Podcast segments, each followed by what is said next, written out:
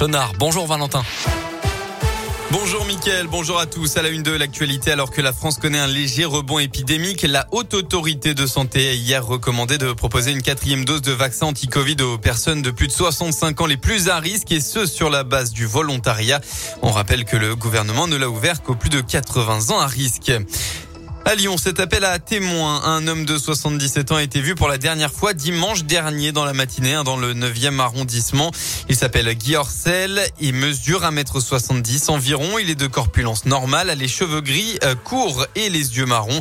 Au moment de sa disparition, l'homme portait un pantalon noir et un blouson marron. Si vous avez la moindre information sur cette disparition, n'hésitez pas à contacter la brigade de sûreté urbaine du commissariat du 9e arrondissement. Et puis une trouvaille peu commune des douaniers mardi dernier. D'après le progrès, la douane a arrêté une camionnette au péage de Villefranche-Lima sur la 6. Après inspection, ils ont finalement trouvé deux caisses en bois dans lesquelles se trouvaient près de 50 oiseaux rares et protégés, entassés dans des conditions déplorables. Le chauffeur se rendait en Afrique du Sud, euh, en Afrique du Nord, pardon. Les volatiles ont été saisis. Parmi eux, 16 étaient protégés par la Convention de Washington, dont des perruches. Ils ont été confiés aux eaux de Saint-Martin-la-Plaine. Une enquête a par ailleurs été ouverte. Dans le reste de l'actualité, la France commémore aujourd'hui le 60e anniversaire des accords d'Évian et donc du cessez-le-feu en Algérie.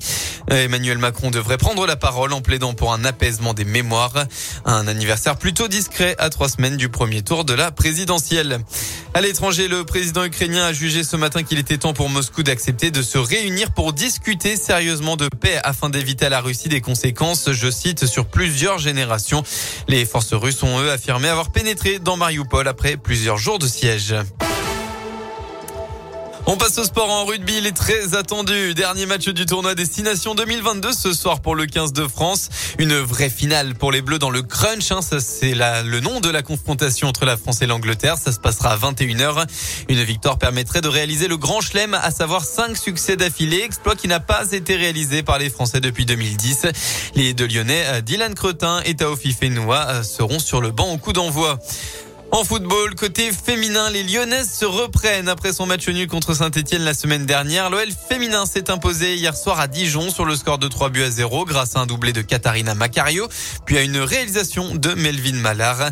Prochain rendez-vous pour l'OL en Champions League avec le quart de finale aller sur la pelouse de la Juventus de Turin. Ce sera mercredi prochain. Voilà pour l'essentiel de l'actualité. La météo, enfin, pour votre après-midi dans le département. Eh bien, les éclaircies vont plutôt dominer aujourd'hui avec tout de même une tendance nuageuse qui va se confirmer dans la soirée. Côté Mercure, vous aurez au maximum de votre journée entre 11 et 13 degrés.